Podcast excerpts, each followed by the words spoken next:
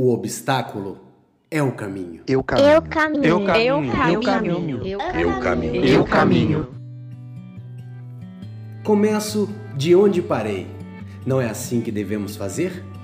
Começamos o episódio de hoje com o provérbio Zen, ensinado pela monja Simone Keisen, quem tem me ajudado muito no meu caminho. Eu caminho. Eu caminho. Eu caminho. Eu Eu caminho. Eu caminho. Eu caminho. Olá, meu nome é B Santana e você está no podcast Eu Caminho, a construção do caminho do eu em busca do melhor que há em cada um de nós. Já estamos no episódio 58. Entrevistamos muita gente bacana, recebemos dezenas de perguntas interessantes e refletimos juntos enquanto caminhamos. Se você chegou hoje, seja muito bem-vindo. Se já ouviu os outros 57 episódios, agradeço a resiliência. Afinal, essa é uma característica necessária a todo peregrino. Devo agradecer também a paciência comigo, porque fiquei muitos meses sem postar, infelizmente, ou felizmente, porque tive um volume grande de trabalho, o que me ajudou a voltar a caminhar justamente no dia de hoje. Depois dessa fuga compulsória de seis longos meses, me levanto, sacudo a poeira, recoloco as meias, as botas. Ajusto a minha mochila e ajeito o meu chapéu. Percebo que você está comigo. Por isso, olho nos seus olhos, sorrio internamente e convido você para partir novamente. Vamos lá? Reconheço a paisagem à minha volta e decido dar o próximo passo. É assim que se volta a caminhar. Devo uma explicação. Como eu trabalho por projetos e tenho duas filhas para criar, não pude deixar de pegar esse volume grande de trabalho nos últimos seis meses para resolver o que era preciso. Afinal, viver em Portugal pagando um doutorado sem bolsa não é exatamente simples, principalmente como é da brasileira desvalorizada como está. Mais uma vez, agradeço o seu apoio e a sua paciência. Mas vamos nessa. Afinal, como nos ensina o provérbio Zen, o obstáculo é o caminho. Por falar nisso, tomo a liberdade de contar aqui para você um caso Zen que minha sensei, monja Simone Keisen, costuma me contar, acho que para puxar minha orelha, na verdade. Segundo a sensei Keisen, havia um monge no mosteiro que sempre perguntava ao mestre: Mestre, quando atingirei a iluminação? E o mestre respondia: Você já lavou sua vasilha hoje? Bom, né? Tem muita coisa interessante pela frente. Eu vou procurar lavar a minha vasilha hoje e amanhã a vasilha de amanhã. Teremos participações nacionais e internacionais já confirmadas, mas você sabe, um passo de cada vez. Vamos voltar lentamente para não fazer poeira. Para este episódio de número 58, eu selecionei a pergunta de uma amiga muito, muito querida, quem já me convidou para fazer uma live deliciosa, a doutora Marília Guiar, coordenadora da pós-graduação em psico-oncologia e em cuidados paliativos. Ela faz parte da MG Psicólogas Associadas, que desenvolve psicoeducação em saúde juntamente com a doutora Gláucia Tavares. Vamos ouvi-la. Ei, B, como é que está a vida aí? Aqui, não sei se você sabe, mas eu gosto muito de livros de memória, gosto muito de, de biografias. E lendo esse livro, ah, que fala da história de uma viúva, me dei com esta parte. Toda peregrinação termina. E aí recebi essa pergunta de você. Será que toda peregrinação pergunta? O que, que você tem para me dizer sobre isso? Olha, eu agradeço a gentileza da sua pergunta, querida. Que instigante provocação. Como fazemos em toda peregrinação, vamos, evidentemente, passo a passo. Você me pergunta como está a vida aqui, e eu acho que eu vou responder essa por último. E me conta que no livro biográfico de uma viúva, ela diz que, abro aspas, toda peregrinação termina, fecho aspas. Curioso é que, apesar de querer fazer essa pergunta para mim, em seu maravilhoso ato falho, você acaba por me perguntar: será que toda peregrinação pergunta? O que, que você fez? Inconscientemente, a Marília trocou a palavra termina por pergunta, como se a pergunta fosse o término. Começo, portanto, é claro, com este ato falho, que de falho não tem nada. Eu não ia perder essa oportunidade, né? A primeira resposta é sim. Acredito firmemente que sim, toda peregrinação pergunta. É por meio do benefício da dúvida que toda afirmação se constrói, ou que toda construção se afirma. Será mesmo que toda pergunta merece uma resposta?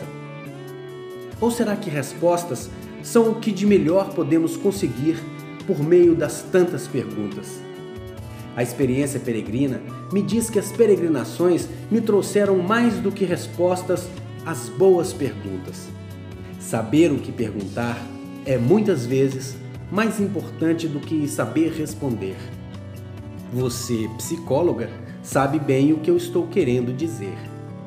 Geralmente, quando mando mensagens antes da aula da minha filha de 10 anos, que mora lá em Recife, dando bom dia e desejando um dia rico e produtivo, eu digo a ela que hoje na aula ela possa fazer perguntas interessantes. Quando vamos para a escola, buscamos aprender a fazer perguntas, não a encontrar respostas. Porque é aí que começa o ciclo infindável, a espiral que nos inspira o deslocar-se, o caminhar em busca da sabedoria. A peregrinação é como este ensino básico. Se estivermos atentos, as perguntas aparecerão. Novas, profundas, diferentes, precisas, preciosas. Toda peregrinação pergunta. Somos nós a resposta que não se encerra. Talvez por isso ouço a afirmação pinçada da biografia da viúva de uma forma diferente. Poética? É, talvez, mas não necessariamente. Toda peregrinação termina. Termina? O que será que ela quis dizer com isso? Termina. Termina é característica de toda peregrinação, porque de lá garimpamos as perguntas preciosas necessárias a toda a descoberta da joia. Me lembro da mina da passagem de Ouro Preto. Entra-se profundamente na caverna ao contrário da alegoria de Platão, para descobrir o que está lá, incrustado na alma, nos desejos profundos, no que não se encontra na superfície. Peregrinar é aprofundar-se. Peregrinar é mergulhar. Peregrinar é mineirar em busca do ouro interno. Agora, se toda peregrinação tem um fim, acho que depende do seu motivo. Depende se você para ou não de caminhar. Depende de suas escolhas. Porque morre-se em vida se assim desejarmos. E tomarmos uma outra rota não necessariamente significa que uma peregrinação terminou para que possamos iniciar outra. Ainda há outros pontos possíveis de análise, é claro, como o fato da instituição dessa afirmação ter sido postulada por uma viúva em sua biografia, Fico curioso. Teria ela sido uma afirmação de resposta quando chegou o fim da vida do companheiro dessa viúva? Será que ela se referia à vida dele? Ou ela se referia ao amor dos dois, ou à união dos dois, o caminho dos dois que terminou depois que um se foi? Mas será que esse caminho termina mesmo quando um deles morre, se vai? Bom, eu não li o livro, não sei se vem daí, é só uma ilação, mas não consigo atribuir à peregrinação o que ela parece atribuir.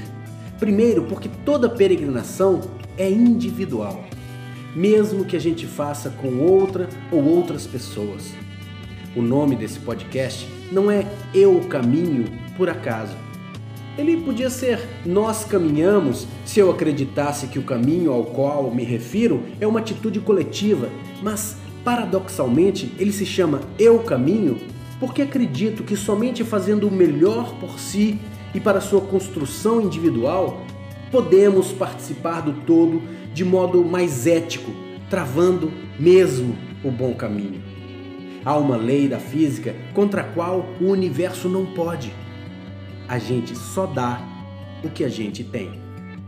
Isso quer dizer que a aeromoça está correta, pedindo para colocarmos a máscara de oxigênio em nós primeiro, para depois ajudarmos o outro. Se eu tenho um cesto de figos, posso te dar figos, não laranjas. Se eu tenho amor, posso te dar amor. Se eu tenho paz, posso te dar paz. Se eu tenho um caminho, posso caminhar contigo. E caminharei sabendo que toda peregrinação pergunta e que só termina se quisermos. Porque a morte não é o fim. O último passo morreu e, graças a ele, a gênese do que se inicia. Eu caminho. Eu caminho. Eu caminho. Eu Eu caminho. Eu caminho. Eu caminho. E agora respondo: a vida aqui vai bem. É ela mesma o obstáculo.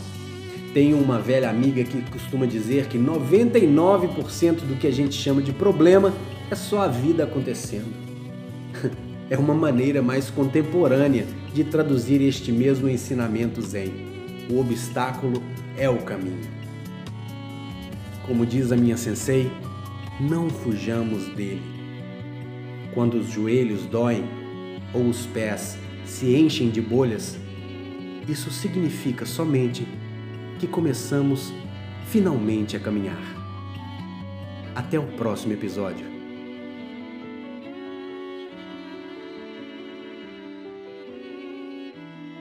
Eu caminho. Eu caminho. Eu caminho. Eu Eu caminho. caminho. Eu caminho. Eu caminho.